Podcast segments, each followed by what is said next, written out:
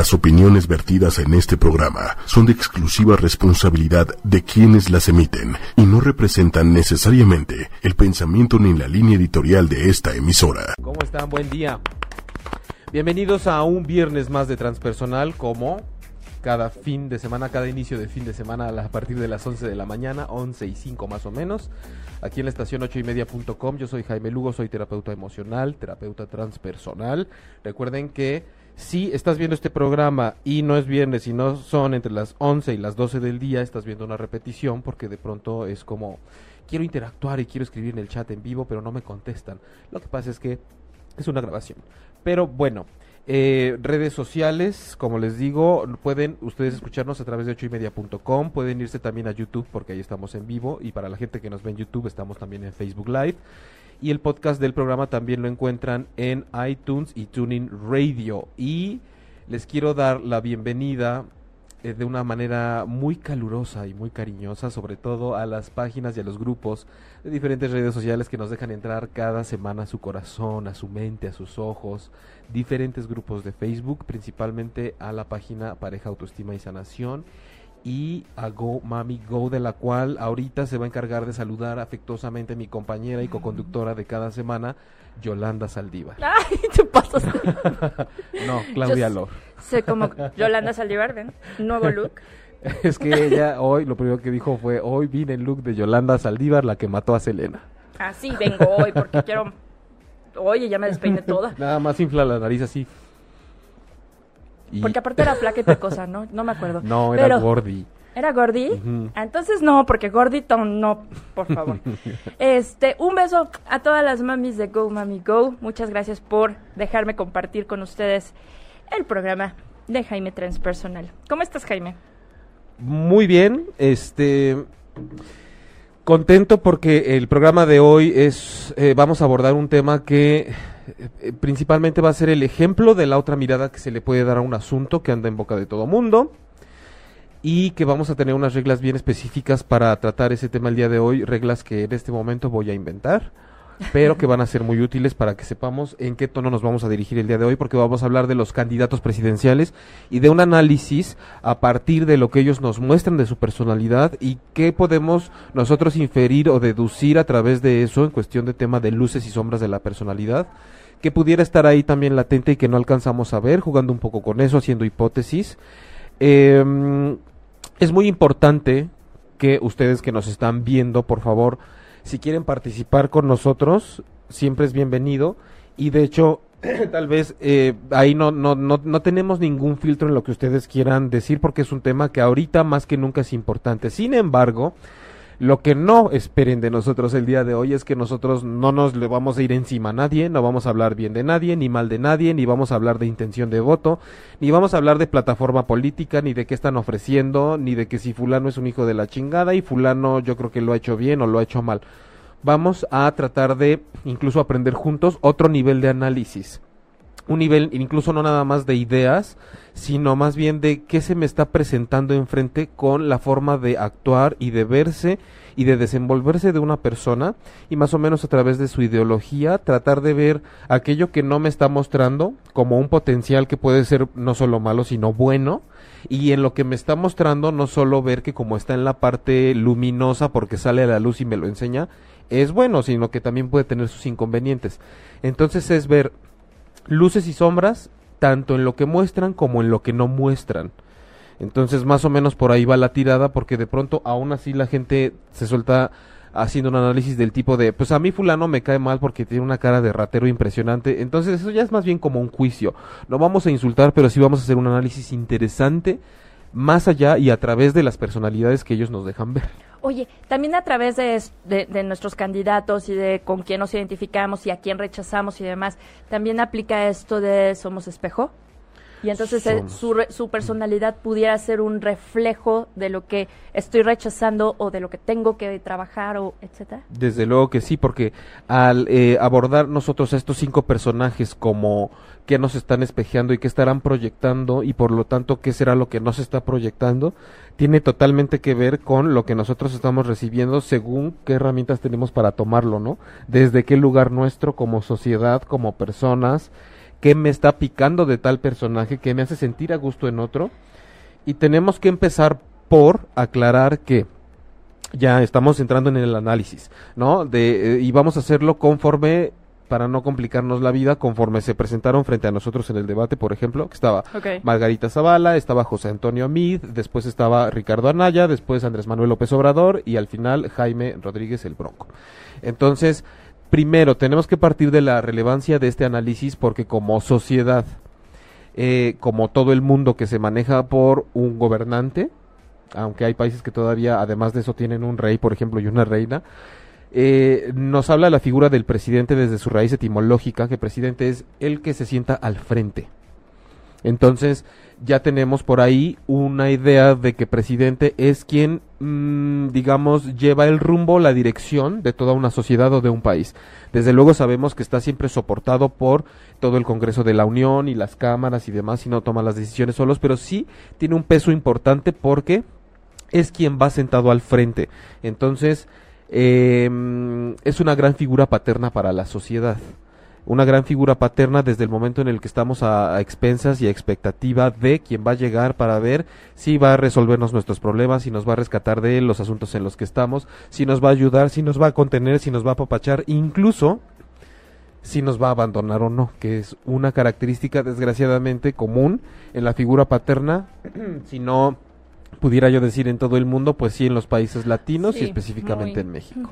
Entonces sí hay una huella de abandono por parte de la sociedad mexicana con respecto a la figura del presidente, que es la figura paterna, y basta que lo veamos en estas frases tan habladas de pronto como eh, papá gobierno, quieres que todo te lo dé papá gobierno, y de pronto es que todos, por más que nos movamos en diferentes niveles de análisis, vemos que siempre consideramos a papá gobierno, de alguna forma como ese adolescente que se le revela a veces, y otras este como una figura que a la, de la cual estamos muy esperanzados de que ojalá y nos ayude y lo más chistoso de todo es que pasa sexenio y sexenio y seguimos como que en el mismo nivel. Y seguimos siendo adolescentes, queriendo que nos... O hasta más chiquitos a veces. Y a veces nos comportamos más chiquitos, por supuesto. Y, de pronto sí, en alguna parte de la sociedad hay una madurez y una inteligencia y un nivel de cultural un poco más elevado, en el cual ya más bien te portas de adulto a adulto con esa figura presidencial, que es como tu padre, pero no deja de ser como un padre.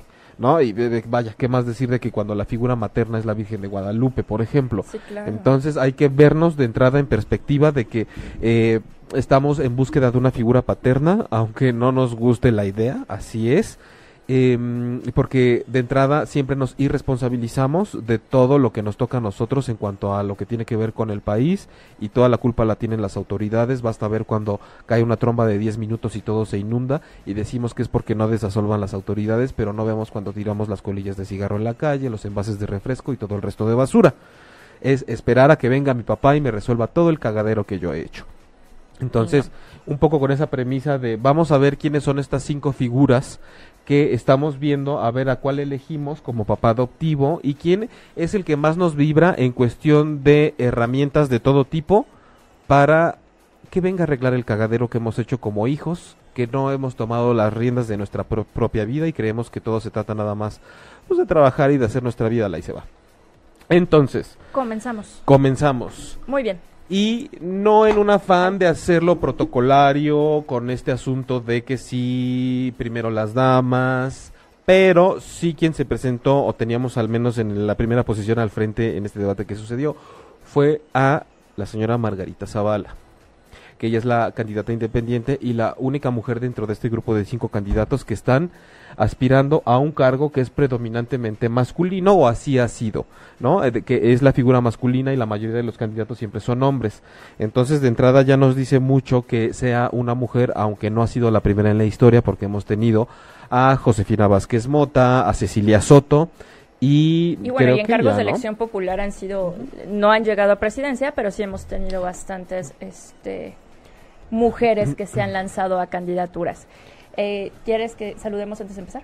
Vamos a saludar un poquito antes de arrancarnos con Margarita Zavala y sus luces y sombras y su personalidad. Perfecto. María Séptimo, buenos días muchachos. Claudia Lord, lindos rizos. Gracias María. Jaime Lugo, te queda muy bien el azul. Hoy vienes con todo María, muy bien. Gracias María. Pau Cerovac, yo ando por aquí, bienvenida, saludos. Hola Jaime, este, Samuel Jiménez, saludos a ambos, saludos a... Norma Núñez, saludos. Manojo de Luciérnagas, ¿qué onda? ¿Cómo estás? Mm. Noemí Hernández, siempre tenemos que ver lo que el otro no hace, pero se nos olvida ver lo que podemos hacer. Y esto es muy cierto. Manojo de Luciérnagas, ojalá entendaran... Entendiéramos. Dejen, pongo porque dice ver más, escribió. Ojalá entendiéramos que el gobierno horizontal puede hacernos un país mejor. Reconstruir el tejido social es un trabajo común, pero nos han educado en la hueva en parte porque ese papá gobierno también así le conviene. Buen debate. Fíjate que sí, nos, sí, coincido con Manojo en que sí nos han educado en este plan de, ay, no importa, de todas maneras, mira, los ricos hacen ricos, tú sigues trabajando, que hueva poner atención a la política de tu país, ¿no? Y pues mira, sigue alzando la manita porque puse cuando llegues a tus 60 te van a dar tu tarjetita, cuando seas madre soltera te van a dar tu lanita, porque sabes. Y entonces es este educarnos en este rollo de confort de tú no te muevas, tú tranquilo. Yo manejo las Porque además no me conviene que te muevas, ¿no? Y no me conviene que te muevas. Bueno, muchos saludos a todos, gracias por estar acá con nosotros. Este Manojo, gracias. es que me siento diciendo gracias, Manojo. Manojo de Luciérnagas. Manojo de Luciérnagas, sí aunque de aún así cuando dices esta parte de nos han educado para, eh, claro que sí, tanto el gobierno como nuestra familia, ¿no?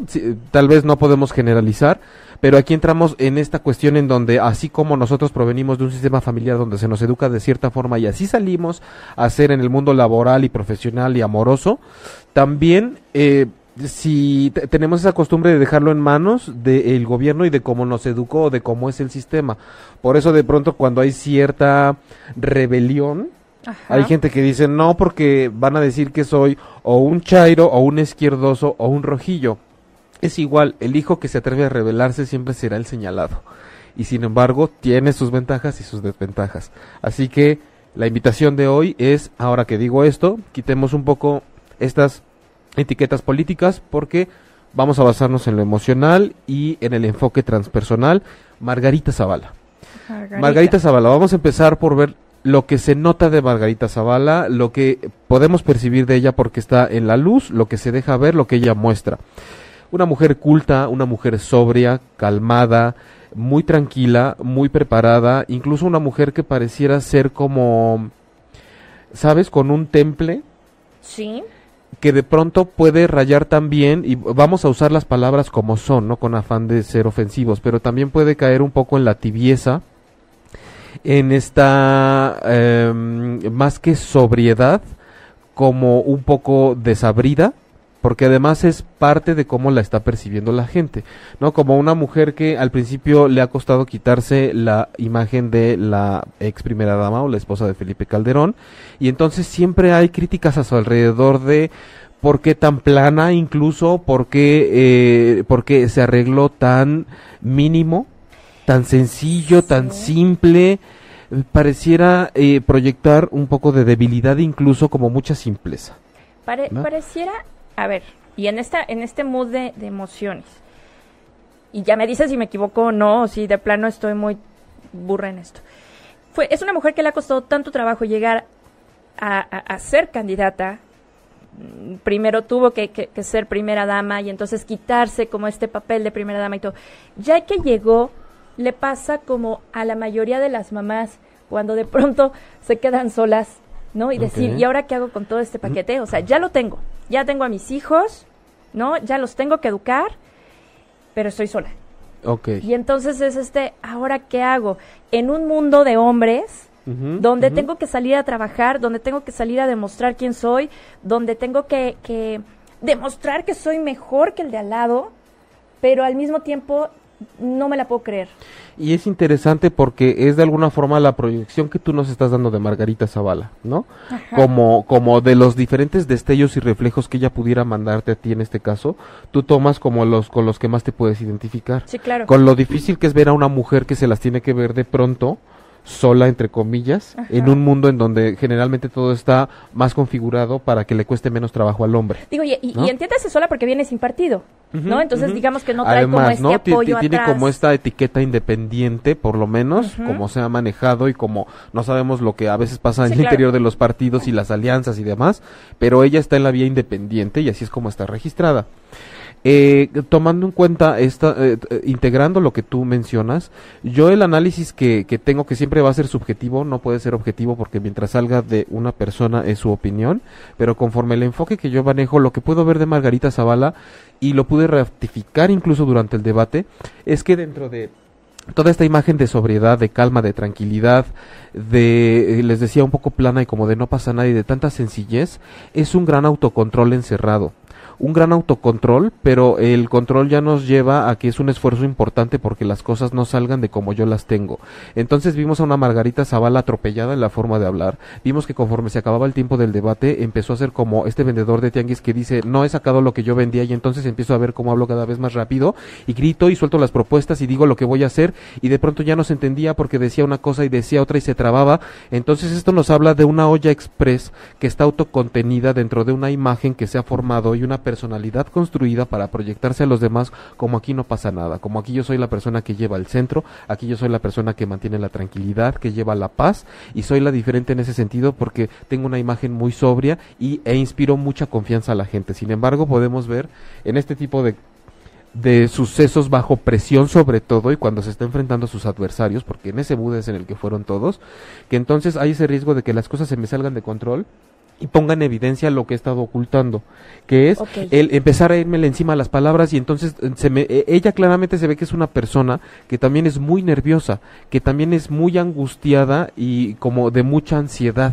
una persona de estas que parece que son intocables y que pueden estar en medio de un, montón de libros, muy estudiosa, muy intelectual, desde luego que muy inteligente, pero eso nos habla también de una persona que está refugiada en el intelecto y que a la cual le importa mucho el que dirán. Entonces es muy importante cuidar las apariencias, porque además es una figura conservadora, cuando en el fondo, desde luego que esa proyección de conservadurismo nos puede arrojar que a lo mejor en su vida cotidiana e íntima no sea tan conservadora y no por íntima malentienda que me estoy refiriendo a una cosa de la que yo no tendría que estar hablando, pero sí una persona que es mucho más relajada, más suelta, mucho más abierta, mucho más eh, incluso como apegada a todo lo que está pasando al país de la inclusión, porque ella también se ha manifestado eh, personalmente en contra de las familias homoparentales y todo este, eh, eh, pero creo que es mucho más por guardar una imagen, por guardar el que dirán y por no romper con esa construcción que se ha hecho de ella como la mujer interesante, culta, conservadora, tranquila, yo las puedo todas, este, mm, creo que también bajo esta imagen muy introvertida o simple que ella maneja, y se pudo ver en el debate que también hay esta, eh, incluso yo diría, necesidad o anhelo de estar siempre bajo los reflectores, porque cuando ella vio que estaba un poco como tal vez participando mucho, pero también ganándole el tiempo. Sí empezó como, ¿sabes? Se, notó, e, era una energía como de, y además yo les tengo que decir esto y esto y esto, y, ahorita que están hablando de esto, pues les voy a decir que yo no voy a tener mano blanda, que yo voy a tener mano dura, y esa es otra cosa también. Margarita Zavala, sin caer en esta parte de Margarita, te vamos a dar un consejo pero pero de repente uno cuando se maneja en todas estas partes del inconsciente y de las personalidades se pregunta cómo es posible o quién los estará manejando. Margarita creo que en este afán de conservar esta imagen y de dar la proyección de lo que hemos estado hablando, perdió la gran oportunidad de mostrarse y de tomar este papel del feminismo como se ha venido explotando en el país y detonando en todo el mundo, en donde más que ser una cuestión radical, tenía muchos elementos a la mano con los cuales ella podría haberse mostrado incluso distinta a nivel de imagen física, distinta en su manera de hablar, y no digo porque tuviera que cambiar, sino porque podría haberse mostrado como yo estoy planteando que muy probablemente ella sea detrás de cámaras, y como muy probablemente ella piensa detrás de cámaras. Sin embargo, optó por tomar un rol que es muy masculino, no por eh, ser candidata a la presidencia. Es que creo que Margarita Zavala cree que por el hecho de ser biológicamente mujer ya es diferente al resto de los candidatos. Sin embargo, ha navegado de la misma forma en la que navegan todos, de una forma muy intelectualizada, de una forma muy que va a tener mano de hierro contra la delincuencia, con un discurso conservador, con un discurso muy políticamente masculino. Entonces creo que lo único que lo hace diferente del resto de los candidatos, porque además no es la única independiente, es la parte de que biológicamente es mujer, pero no hay una parte que ella haya sacado de la entraña que nos muestre realmente lo distinta que es.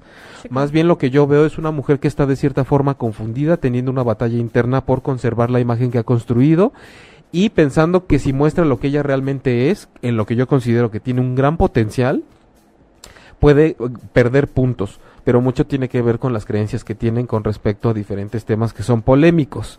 Pero más o menos es la línea con la que vamos a seguir con los demás creo que detrás, recapitulo un poco, de esa parte tan calmada, tan sobria, tan intelectual, tan todo está bajo control, lo que se esconde es una mujer que tiene tanto todo bajo control como una ilusión, que en al menor mm, y mínimo indicio de presión se le va la olla express, incluso se le van las palabras, no se le entiende lo que está diciendo, se atropella cuando está hablando y empieza a salir esa mujer, esa parte femenina, desesperada, de háganme caso, necesito atención, que además lo veo como un arma necesitamos también una figura materna en todo esto y creo que ella es una figura materna que está masculinizada. Es más o menos el análisis que yo puedo hacer. Y en toda esta parte que ella muestra no lo, no lo digo como algo negativo. Es también una parte positiva, porque tenemos que ver que la mujer no solo es emoción y no solo es explosividad y no solo es sensibilidad. También es esta parte intelectual, estructurada, lógica y bien planeada. Pero no es todo eso. Está renunciando un poco a su naturaleza y decir, miren, yo siempre mascadita, no se me mueve ni un pelo, soy muy estudiosa, soy abogada y voy a tener mano, dura contra la delincuencia y bla, bla, bla, Y dices, ¿dónde está la mujer? ¿Dónde está la luna? ¿Dónde está la madre tierra? ¿Dónde está la pasión femenina? ¿Dónde está eso que necesitamos? Y que tarde o temprano va a salir desbordado y va a salir en, en un plano ya no tan positivo. Sí, porque también con esta imagen tan condescendiente o tan estructurada y tan suave que de repente se contradice con lo mano dura que quiere ser y todo esto, eh, sabemos que puede, y lo vimos, insisto, su, su, su desenvolvimiento en el debate te habla de una persona que si siente que se le están saliendo las cosas de control, tanto se atropella al hablar que también puede ser un poco como, ah, chinga, no eras tan, no que eras tan tranquila.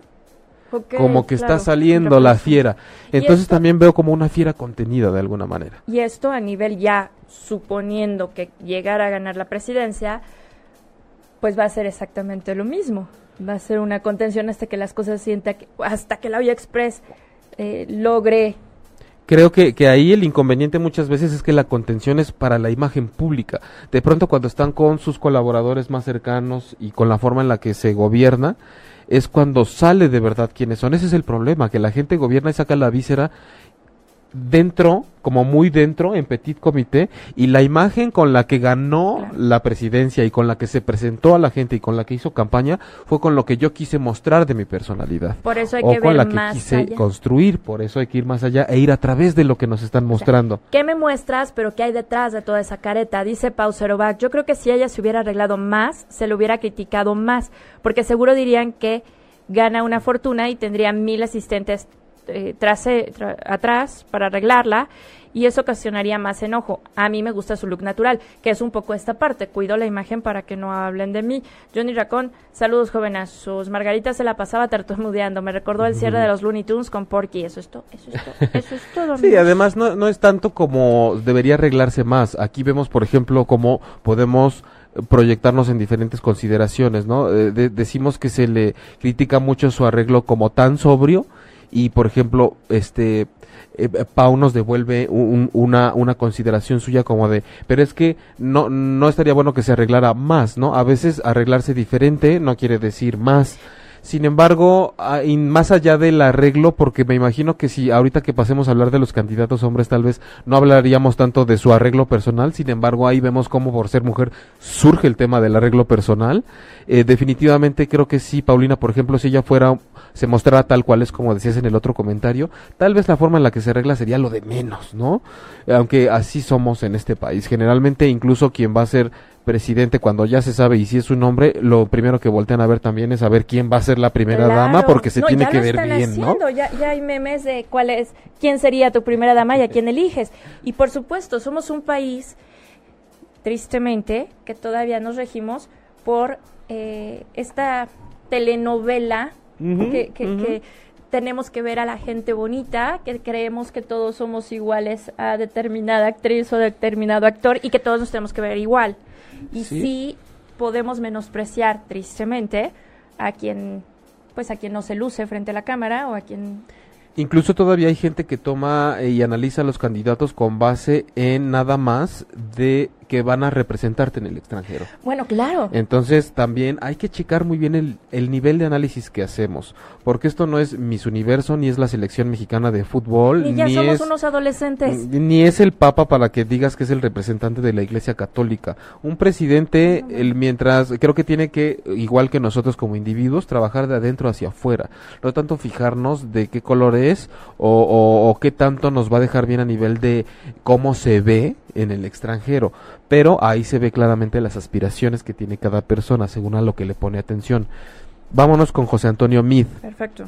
Tal vez, si el tiempo nos gana, dejamos algunos para el siguiente programa o seguimos en el siguiente con este tema sacando más recursos. José Antonio Mid, lo voy a decir de esta manera. Eh, Mid se encuentra muy detrás en las encuestas en este momento, principalmente porque la gente no se ha identificado con él, eh, hablando de una figura paterna, en cuanto a lo que uno pueda aspirar con una relación de este tipo. Lo que podemos ver de él es una clara personalidad que se muestra endeble, que se muestra de alguna forma muy tibia, muy sobria también, yo diría que incluso muy sensible, muy interiorizado, muy desde su mundo interno, porque incluso hay eh, poco de lo que den a conocer de él, al menos de manera comercial, eh, interactuando con grandes masas. Yo me atrevería a decir que José Antonio Mide es una persona que no se siente cómoda interactuando con demasiada gente y mucho menos en un mitin político en donde está con una masa enfrente eh, es un hombre de escritorio, es un hombre que fue secretario de Hacienda, es un hombre de números, es un hombre de una gran sensibilidad, de estos hombres que podemos, eh, de estas personas que de tanto que hay de pronto una falta de poder y de fortaleza para interactuar con el mundo exterior, eso nos dice que hay todo un universo vasto en, su interior. Es una persona muy de adentro.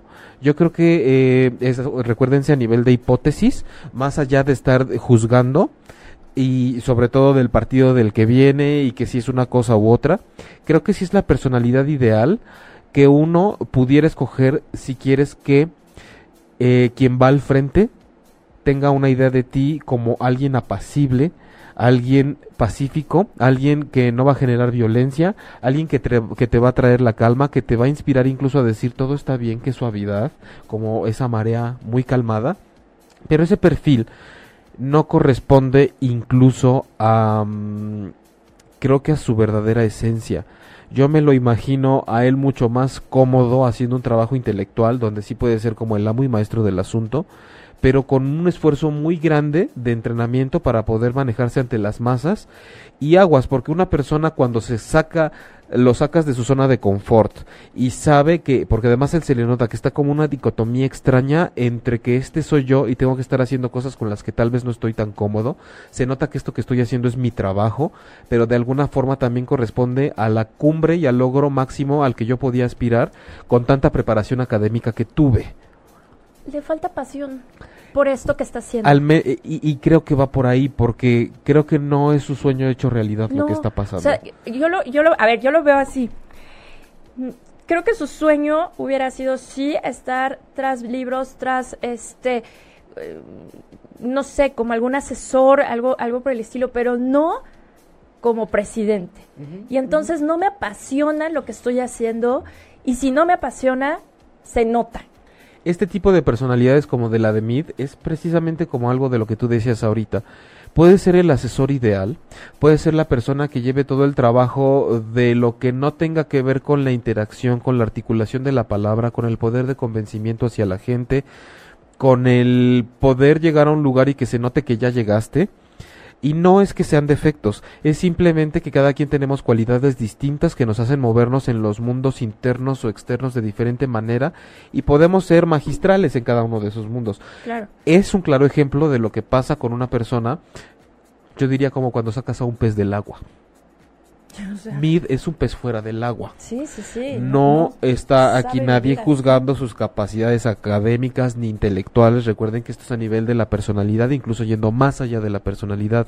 Entonces creo que tampoco es por lo que nos dicen en los comentarios y lo que las mismas encuestas nos arrojan, que no es una persona que nosotros estemos identificando con esa pasión de hacer lo que hace, que pareciera que nada más está eh, teniendo un esfuerzo constante para hacer lo que está haciendo.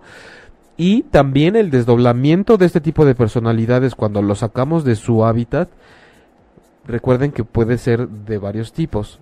Piensen en ustedes cuando están totalmente fuera de una zona de comodidad, pueden sentirse en peligro, pueden sentirse estresados, el estrés trae enfermedades, eh, no es que yo quiera mm, asociar directamente, pero es un hombre con vitiligo. Bueno, y que, por ejemplo, en la parte de Reiki, una persona con vitiligo es una persona con demasiado estrés, que no quiere estar donde está, este... Y, es como un autoataque. Es, exactamente. Entonces... Y es mostrarme, al ser la cara y las manos por lo regular donde te toca, es este mostrarme diferente, quiero ser otra persona. Me quiero tapar, o sea, es evidente.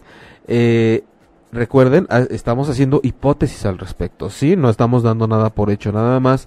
A veces hay que tener muchas versiones de una sola cosa, de una sola personalidad y de un solo evento, porque así hacemos que nuestro cerebro se expanda y podamos ver más allá de solo una o dos versiones de la vida. Y tener un voto con conciencia. Sí, porque al final, bueno, esto cada quien sabe para qué lo va a tomar esta información que estamos dando. Pero Mid, un pez fuera del agua, una personalidad que es muy poderosa en el interior, un intelecto bastante desarrollado, bastante trabajado, bastante entrenado a través de la parte académica, pero una personalidad que definitivamente trabaja mejor en casa, en el jardín, con sus hijos, teniendo que hacer su trabajo en el escritorio y al cual parece que lo sacamos de su hábitat. Y en pareciera que todo lo que está haciendo responde a lo que ustedes le quieran llamar menos a lo que él está queriendo hacer. E, e, ese es el análisis un poco, ¿no? Un poco. Sí, un poco este como tú eres la imagen necesaria para llevar a cabo algo. Entonces, eso es lo que despide la personalidad en cuanto a cómo se percibe y se manifiesta. Johnny Racón, también tartamudeaba muchas las palabras y habla con un tono de voz muy falso como queriendo convencer a la gente de algo que sabe que no va a lograr. No lo veo convencido de sí mismo, pues parte de todo lo que ha hecho mm. Jaime los últimos minutos. Y vámonos con... Ricardo Anaya. Muy interesante Ricardo Anaya. Porque Ricardo Anaya, em, yo podría decir, bueno, primer lugar en aprovechamiento en el grado que le pongas desde primero de primaria hasta el doctorado que tenga o la maestría. Jefe de grupo en todos los salones, cartas de felicitación por aprovechamiento en todos los años, abanderado de la escolta de donde lo pongas y el día que no estuvo en la escolta fue porque seguramente le dio diarrea o algo muy malo pasó. Em, siempre el primero en todo, ¿no? Como que el que nunca puede fallar el que está acostumbrado a tener siempre la respuesta correcta, los mejores ensayos, las mejores maquetas, los mejores exámenes. Pienso en una figura paterna, un, eh, muy inspirado en una figura paterna, o, muy incluso, podría aventarme a decir hasta reprimido por una figura paterna. Eh, una lumbrera, un cuate súper inteligente, eh, y sobre todo para la edad que tiene con muchos logros a nivel académico, político y profesional. Pero insisto, vámonos a la parte en donde te dice que una persona a esa edad puede tener tantos logros y ser siempre el primero o de los más brillantes en lo que está haciendo, independientemente de lo que se diga de él. Yo veo detrás de eso una personalidad, una creatividad, una sensibilidad y una parte emocional totalmente reprimidas. Una persona que no sabe fallar, una persona a la que no ser el mejor le cuesta mucho trabajo, es más, no sabe no ser el mejor, no sabría manejar el no ser el mejor, no sabría manejar el no ser el primer lugar, no sabría manejar que no se le mencione dentro de los más inteligentes, no sabría manejar una derrota, no sabe, aunque seguramente ha tenido varias en su vida, pero eso creo que para mí en el análisis más allá de la personalidad me hace un personaje muy proclive a la depresión, al aislamiento y a la desilusión y al replanteamiento incluso del sentido de su vida en general cuando se llegue a enfrentar a algo que no le da el resultado que le está esperando. Y esto se notaba en sus sonrisas cuando le atinaba, ¿sabes? Cuando pegaba. Y entonces Exactamente daba el golpe, el otro le dolía. Eso fue como estar jugando el Jeopardy y atinar. Y es como decir, sí, estoy otra vez arriba y entonces todo el trabajo que hice de escritorio y toda mi inteligencia está surtiendo efecto. Eso de yo decir algo y de repente sonreír porque me fue bien es como una respuesta bien en el examen, es como un 10 de calificación. Es cuando veías las calificaciones y, y sonreías por tu 10 y volteabas a ver a todos o, supongo que así era porque yo nunca lo logré, pero volteabas a ver a todos por, por debajo. Soy superior a ti. Pero el día que truenas el examen, te metes en el, en, el hoyo, porque nadie más puede saber que, que tronaste. Exactamente.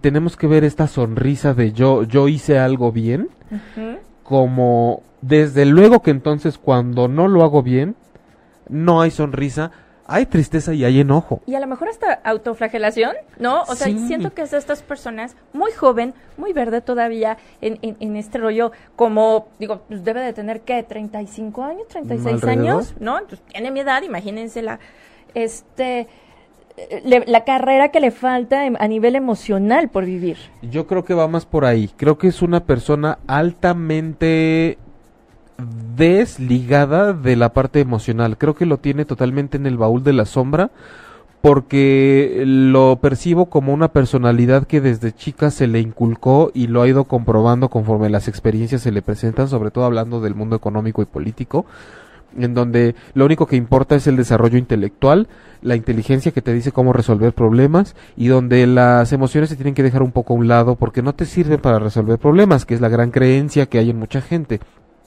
Esta parte donde siempre importa qué tanto sabes y qué tanto le aplicas porque es el conocimiento, es la sabiduría, es lo intelectual, lo que viene en los libros. El mundo se mueve por la economía, por el conocimiento en sociología, en política, en las plataformas de cómo gobernar un país, de lo que quieres hacer, de los acuerdos, de acuerdos y traiciones, de acuerdos y desacuerdos, de convenios, de, de cosas inconvenientes, inconvenientes y cómo lograr armar toda una estrategia con eso que, insisto, es una persona altamente intelectualizada y además acostumbrada y habituada y aferrada al triunfo, a hacer las cosas bien, a no fallar, a ser el primer lugar, a ser el mejor y ser esa figura de excelencia académica, que ahora es excelencia profesional, que se ostenta como excelencia política, y lo único que yo digo en la parte sombra, dentro de todo esto, que son grandes cualidades del ser humano, porque es lo que más nos distingue de los animales, el raciocinio, la lógica, la inteligencia, es cuidado, porque en una persona que no sabe fallar,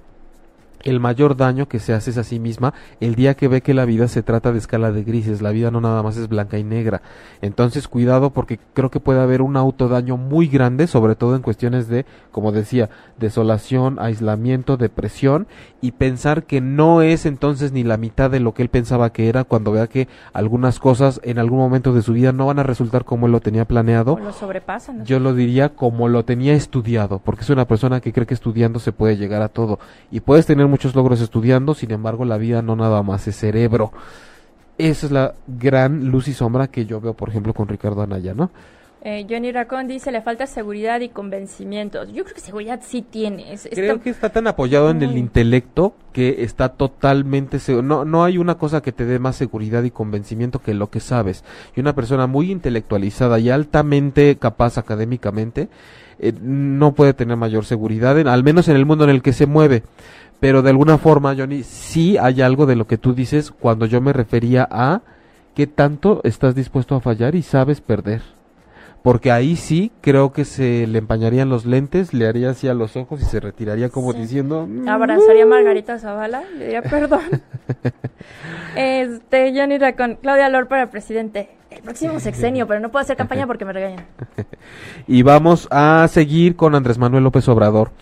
Eh, una figura la más polémica considero de todos. Eh, sin embargo, tenemos esta parte, vamos a hablar de lo que presenta, de lo que ve, de lo que manifiesta y de lo que se sabe de él en todos sentidos sin juicios. Es una persona que se ostenta como quien puede venir a limpiar lo que está sucio, a componer lo que ha estado descompuesto desde hace mucho tiempo, como la antítesis de todo lo que de todo lo malo que pueda haber a nivel político y social, como quien no se corrompe, como quien no roba, como quien tiene buenas y no malas intenciones, como quien viene de alguna forma a rescatar al pueblo mexicano, a darle su lugar al pueblo, no confundir esto, por favor, que a veces es muy fácil hablar de socialismo y capitalismo y la verdad es que no tenemos ni idea. No podemos soltar definiciones de socialismo y capitalismo nada más por lo que nos muestran en los comerciales. Hay Biblias de socialismo, hay Biblias de capitalismo hay que estudiar mucho para meternos en esos términos. De lo que sí podemos hablar un poco es de que se le acusa de populista. El populismo simplemente es el movimiento que le da voz e importancia a la sociedad. Lo que pasa es que en México somos tan elitistas que no nos gusta que nos digan Vox Populi o pueblo. Pero todos, hayas estudiado en la Náhuac o en el CONALEP, somos el pueblo somos el pópulo, por eso el populismo es la importancia que le dan los gobernantes al resto de la población que no está en la élite del gobierno o en las altas esferas sociales, pero todos somos, por eso populismo, sí, cuando un presidente dice voy a preocuparme en el transporte público y en que todos tengan un mayor seguridad, eso es populismo, entonces atacar a López Obrador diciendo que es populista, todos, somos populistas porque todos queremos lo mejor para los demás, entonces nada más nos no desvirtuemos términos, me acordé ahorita de eso porque se le ataca mucho, pero independientemente de todo lo que viene él como redentor, lo que tenemos que tomar en cuenta para ahorita que demos seguimiento a esto con López Obrador es no perder de vista, y quiero abrir con esto el análisis de AMLO, que al final es una persona que también está ostentando el poder y que también está metido en la política. Entonces es un poco como quien te pueda decir, yo vengo con una pluma rosa y me vestí de payasito. Pero lo que está en esta pluma abajo, pues también es una jeringa, nada más que no viene con bata de doctor. Pero también te vengo a inyectar. También te va a doler, también te vengo a dar lo mismo o tal vez diferente, porque eso no lo sabemos y no vamos a hablar de sus propuestas, pero en cuestión de personalidad, de pronto parece que todo lo que plantea es demasiado distinto que dices, este parece que no es político, ni es candidato, ni quiere estar en la presidencia. Esto parece otra cosa. No, también es candidato, también quiere el poder y también va a la presidencia. Entonces, aguas con toda la magia de repente que se maneja para esta parte del discurso, porque las buenas intenciones nadie está diciendo que no las tenga. Sin embargo, insisto, no hay que perder de vista que es un personaje que yo creo que para estar en la política ya requiere cierto grado de eh, quien sea, eh, de no transparencia, de pasar por ciertos procesos medio turbios para posicionarte. Entonces, mm, se plantea como alguien tan distinto, tan, tan, tan distinto, si ustedes nos están viendo ahorita, el movimiento que estoy haciendo en las manos, se plantea el tan distinto a esto donde está el micrófono, que dice, qué porquería, qué asco, yo estoy totalmente en contra de todo lo que está pasando porque la mafia del poder... que los opuestos se llegan a juntar en algún momento. Y entonces el ser tan distinto y tan extremo a todo lo que está pasando y a todo lo que supuestamente odias, te puede llevar a que si alguien no coincide con lo que tú estás planteando, te conviertas en aquello a lo que tú repeles y contrastas. Ok. Ajá. ¿Qué, qué nos dices tú, Claudia? Este, puede ser como esta, eh, a nivel personalidad, como este tipo de personas que ya por la experiencia que tienen, por la edad que tienen, terminan diciendo, mis tiempos son mejores, mis ideas son mejores que las nuevas, rechazo lo joven, rechazo lo nuevo porque no va conmigo, porque obviamente yo he vivido en forma distinta, este, una persona hasta cierto punto como de no querer soltar el poder dentro de un patriarcado por ejemplo, ¿no? de el abuelo que ya no puede manejar, ya no puede, pero él no se rinde y es tú no sabes fulanito porque tienes 35 años y no, no me vas a decir cómo manejar. Okay, Y tú eres mujer y tú a la cocina. Y tú, ¿me explico? O sea, sin que sea así López Obrador, sino eh, esta figura de sigo siendo... Esta figura a la que les, le cuesta trabajo aceptar lo nuevo, que más bien lo está tomando a lo nuevo y refrescante más que aprender de eso como más bien una ola que lo pudiera hacer a un lado. Como decir, no, no me puede desplazar un nuevo conocimiento o un nuevo punto de vista. Y, en este caso, eh, ya me aferré a esto. Con todas mis ideas positivas y negativas que pueda traer, pero eh, ya no me, no me, además en este sentido, no me funciona el ser el papa autoritario y el que voy a te voy a cerrar la casa y te voy a encerrar, y, ¿sabes?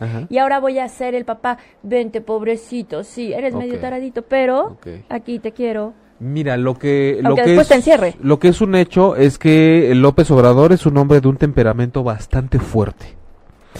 Eh, por eso decía, ¿qué podemos ver a través del discurso eh, esperanzador, eh, redentor, positivo que hasta uno escucha y dice, claro, ¿cómo no va a ser lo que el país necesita, no?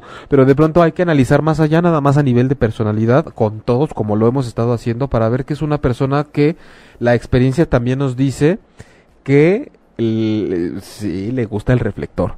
No, sí definitivamente tiene que estar bajo el reflector, independientemente de sus aspiraciones y de que tenga un sueño político que pudiera hacerse realidad o no y pudiera ser una maravilla o no. Es una persona que si algo tiene es esa tenacidad, esa perseverancia y esa insistencia que pudiera traducirse también en una, eh, como cuando dicen alguien ya es muy, este, no, no nada más persistente y tenaz, sino como, y, como algo de necedad, como algo de insidioso. Eh, esas dos caras en una persona que no quita el dedo del renglón tanto puede tener la parte tenaz como la parte insidiosa. Nada más hay que ver las dos. Lo único que estamos haciendo es un, una descripción más allá de esos rasgos que vemos de la personalidad no para que nadie se, se vaya a encender ni nada. Solamente el llamado como siempre aquí en el programa es a que vean las dos caras de todo. Una persona que a través de tanta parte como mesiánica de alguna forma de poder rescatar y cambiar todo lo que está sucediendo puede esconder también esta parte de pero si no sale como yo digo, sí me voy a enojar mucho. Y, y sí puedo vengarme, y sí puedo caer en, en, esa parte temperamental que haga que yo tenga que hacer un esfuerzo muy grande para mantenerme en mi centro. Por eso cuando hablamos de una persona centrada es centrada, o sea, hacia su centro, que le cuesta trabajo desequilibrarse, o mejor dicho, que tiene un buen manejo para no caer en excesos y en desequilibrios. Pero entonces, hasta ahorita lo que hemos estado hablando de todos los candidatos es que siempre tienen esta parte en la sombra que me los puede desequilibrar y que y que no conocemos porque no sabemos ni alcanzamos ni hacemos un intento por leer más allá y entonces tenemos una Margarita Zavala que a la primera de cambios se le bota la reversa, se le atropellan las palabras y sale esa parte no calmada ni tan nerviosa, sino más bien ansiosa, angustiosa, atropellada, eh, exacerbada de que sí quiero la atención y desde luego que quiero el poder también. Tenemos a un Mid que de pronto dices, este ya no le haga lo que le estén haciendo porque se nos va a enfermar. Parece que está totalmente fuera de su hábitat. Es un hombre muy tierno, muy hacia adentro, muy lleno de paz. Eh, de pronto, ¿en qué momento se, actualizó tanto y le hizo tanto caso a su ego que se fue por una carrera política que lo tiene ahora en una situación totalmente incómodo donde lo que menos esperaba él es tener que hablar a, la masa y tener que convencerla de algo cuando él quería ahorita estar haciendo una carnita asada en el jardín de su casa.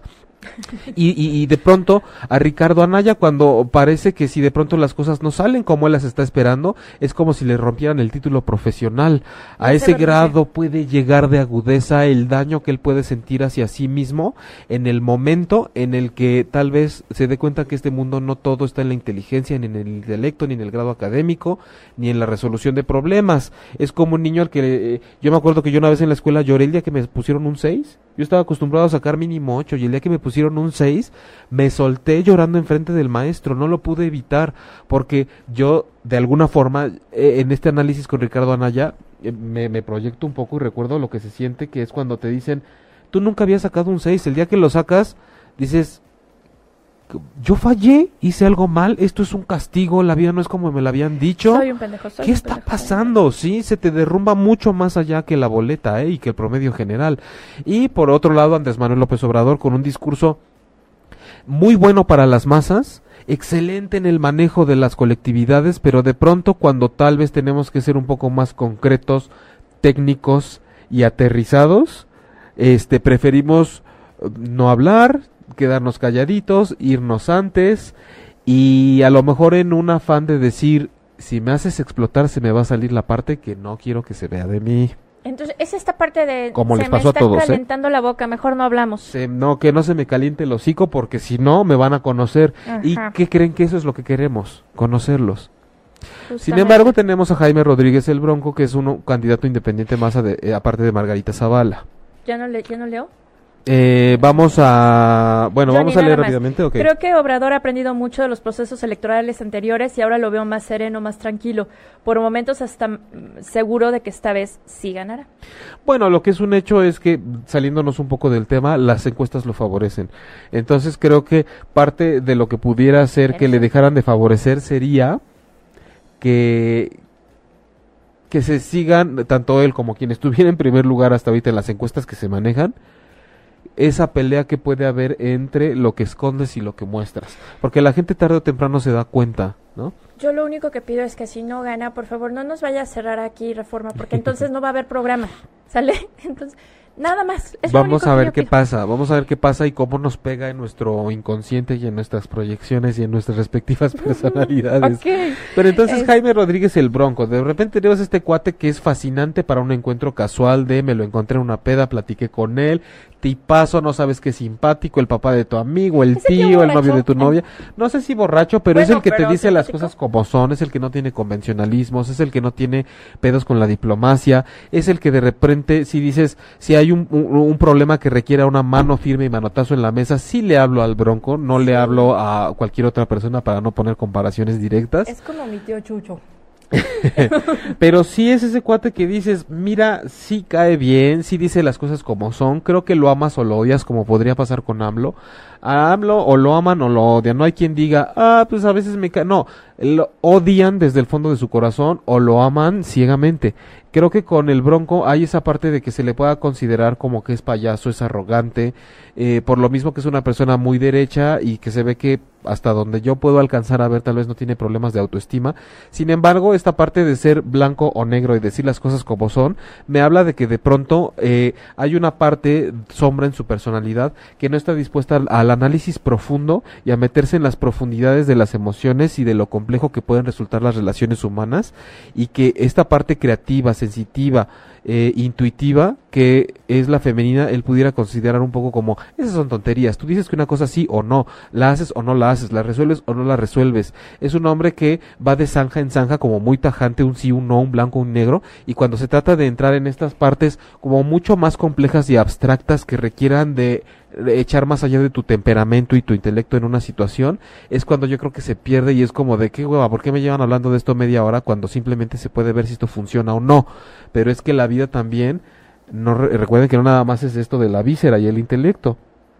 Y una parte, Claro. hay una gama de grises muy importante y, y es de estas personas que yo creo que él preferiría decir, voy a hacer un decreto en vez de hacer un ensayo. No tengo la capacidad de armar un ensayo, no tengo la capacidad, lo ve como andarse con la, por las ramas, de darle vueltas a un asunto. Sí, es como muy que eh, los análisis minuciosos también, o sea, hay que hacerlos porque así como decía al principio que hay que tener muchas versiones de todo lo que sucede para tener una mente más amplia y un criterio también más amplio, él creo que se va nada más siempre por la vida como en una u otra, por ser una persona como muy tajante y de personalidad tan clara.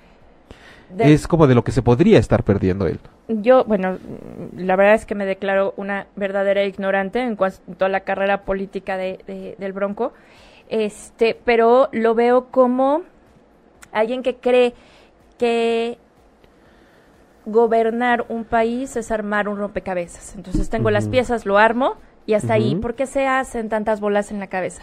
Sí coincido un poco con Johnny Racón en este rollo de que es como el familiar que si te hace algo, agarra la, pistola y sale a buscar quién te manoseó. Ahorita lo mato. No, es, es, es así, como en este rollo de no pienso, eh, no pienso con la cabeza, no traigo esta parte intelectual como la traería Margarita o la traería este Anaya, pero piensa con la con, con esta mm, este ardor con de la estómago, víscera, la víscera del cuerpo, pero sin sin que sea una emoción eh, educada o una emoción con un manejo emocional, con un manejo emocional, simplemente instintivo, reaccionario, químico. No, siento esto, me no voy. Te roba, te corta la mano, no hay de otra. Ah. Aunque no lo haga, Ahora, pero quiero, quiero que vean ustedes, tú y, Johnny, que son los que comentaron esto, que se están fijando en lo que él muestra. Ok, sí, claro. Están analizando al nivel de lo que se ve. Están analizando al nivel de lo que... Y de lo que él nos permite ver. Exacto. Entonces, eh, de lo que él muestra, por lo tanto, de lo que se ve. Entonces, por eso les decía, es una persona que parece instintiva, parece muy fuerte, parece muy decisiva, parece muy de blanco negro, parece de manotazo, parece de... pero en el fondo hay esta incapacidad, incluso yo creo que falta de disponibilidad a los análisis un poco más em, de tipo femenino, intuitivo, sensible, comprensivo, eh, y eso me lleva a pensar que en una herida materna. Entonces, esa herida materna nos puede también llevar a una cuestión por ahí muy sentimental. Una persona que se muestra como se muestra él, es porque hay una parte sentimental que conlleva unas profundidades y una complejidad a la cual él está acostumbrado a relacionarse de forma muy dolorosa, tanto que mejor no la tomo. Y entonces hay que hacer las cosas como son. Sin, em, eh, eh, sin duda, un, un, cuate que parece que por lo menos de manera en cómo se percibe, sí un líder, al menos en su familia, sí, sí tal vez con su grupo de amigos, sí con muchos detractores, pero sí creo que esta parte que puede yacer de él y que está escondida es bronco, chíllele. A lo mejor es rechillón y no lo vemos precisamente, ese es el punto, y no lo vemos. A lo mejor ni siquiera en su aspecto más íntimo y más familiar, pero creo que es un hombre al que le falta esa parte que dices, le hace falta a este cuarto una buena enjuagada, pero el ser humano es llórale para que te enjuagues.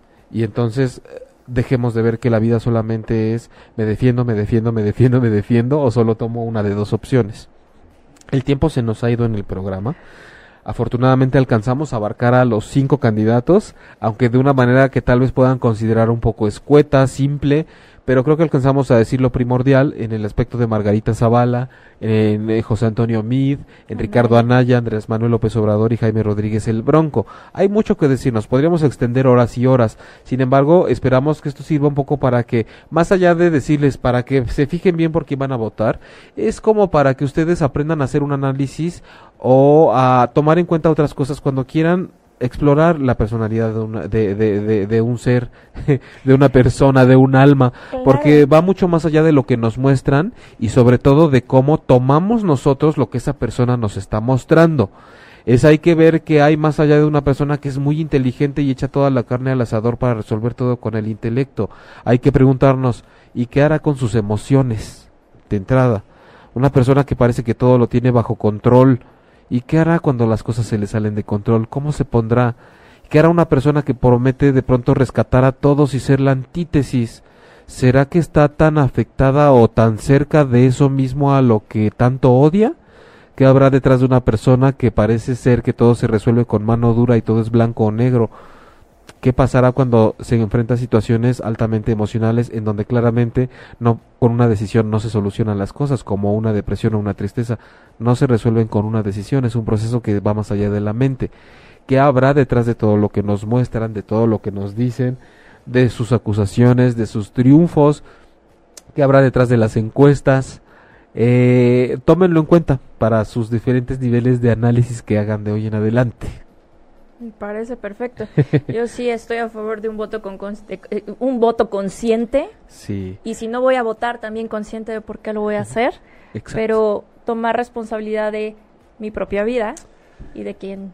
Sí, creo que es tiempo de pensar también colectivamente. Esto es como cuando la gente dice, yo no voy a separar la basura hasta que los demás la separen o bueno, ya ahorita pues, sé que te la separan, ¿no? Cuando la entregas, pero esas pequeñas cosas... Este granito de arena que puedes hacer en, en situaciones cotidianas, como ceder el paso, respetar semáforos y, y pian pianito vamos haciendo pequeños cambios que a lo mejor si todos lo hacemos.